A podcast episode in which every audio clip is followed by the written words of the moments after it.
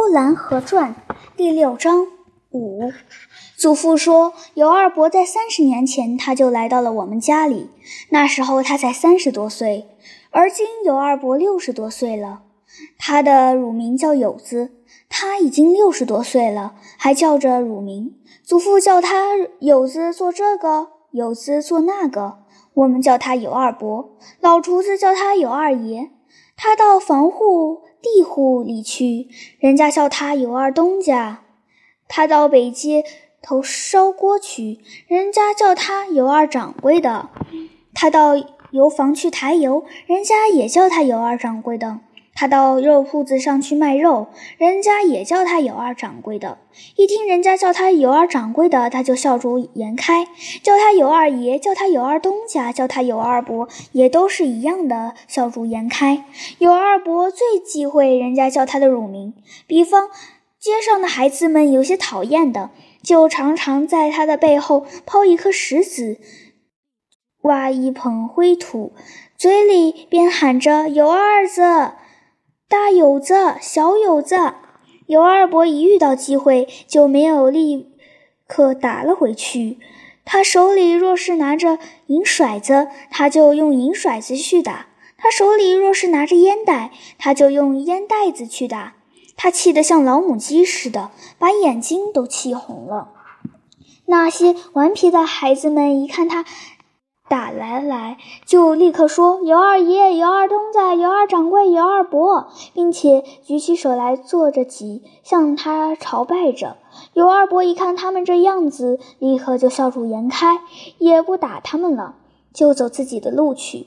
可是他走不了多远，那些孩子们就又在后面吵起来了。什么尤二爷、兔二爷、尤二伯打粮干，尤二东家捉大王八。他在前面走，孩子们还会在他背后的远处喊，一边喊着一边扬街道上的灰土。灰土高飞着，一会儿功夫，街道上闹成个小旋风似的了。尤二伯不知听见了与否，但孩子们以为他是听见了的。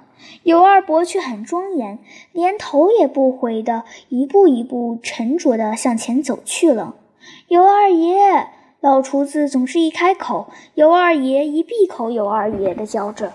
尤二爷的银骰子，尤二爷的烟袋锅子，尤二爷的荷包蛋，尤二爷的烟荷包疙瘩，尤二爷吃饭啦，尤二爷天下雨啦，尤二爷快看吧，院子里的狗打仗啦，尤二爷猫上墙头啦，尤二爷你的银甩子掉毛啦，尤二爷你的草帽落了家雀粪啦。老厨子一向是叫他尤二爷的，唯独他们两个一吵起来，老厨子就说。我看你这个二爷一丢了，就只剩下个有字了。有字和有字差不多了。尤二爷一听，正好是他的乳名，于是他和老厨子骂了起来。他骂他一句，他骂他两句，越骂声音越大。有时他们两个也就打了起来。但是过不了多久。他们两个又照旧好了起来，又是尤二爷这个，尤二爷那个。老厨子一高兴起来，就说：“尤二爷，我看你头上去了个有字，不就只剩下二爷了吗？”尤二爷于是就笑逐颜开了。祖父叫他有字，他不生气。他说：“向皇上说话，还称自己是奴才呢，总也得有个大小。”宰相大不大？可他见了皇上也得跪下，在万人之上，在一人之下。尤二伯的胆子是很大的，他什么也不怕。我问他狼怕不怕？他说狼有什么怕的？在山上，你二伯小的时候上山放猪去，那山上就有狼。我问他敢走黑路不敢？他说走黑路怕啥？没有魂心事。不怕鬼叫门。我问他夜里一个人敢过那东大桥吗？他说有啥不敢的？你二伯就是浑心事不敢做，别的都敢做。尤二伯说跑毛子的时候，他怎样怎样的胆大，全城都跑空了，我们家也跑空了。那毛子拿着大马刀，在街上跑来跑去，骑在马身上，那真是杀人无数。见了关着大门的就敲，敲开了抓着人就杀。尤二伯说：“毛子在街上跑来跑去，那大马蹄子跑得呱呱的响。我正自己煮面条吃呢，毛子就来敲大门了。在外面喊着：“里面有人没有？若有人，快点把门打开！不打开，毛子就要拿刀把门劈开的。劈开门来，那就没有好，非杀不可。”我就问尤二伯：“你可怕？”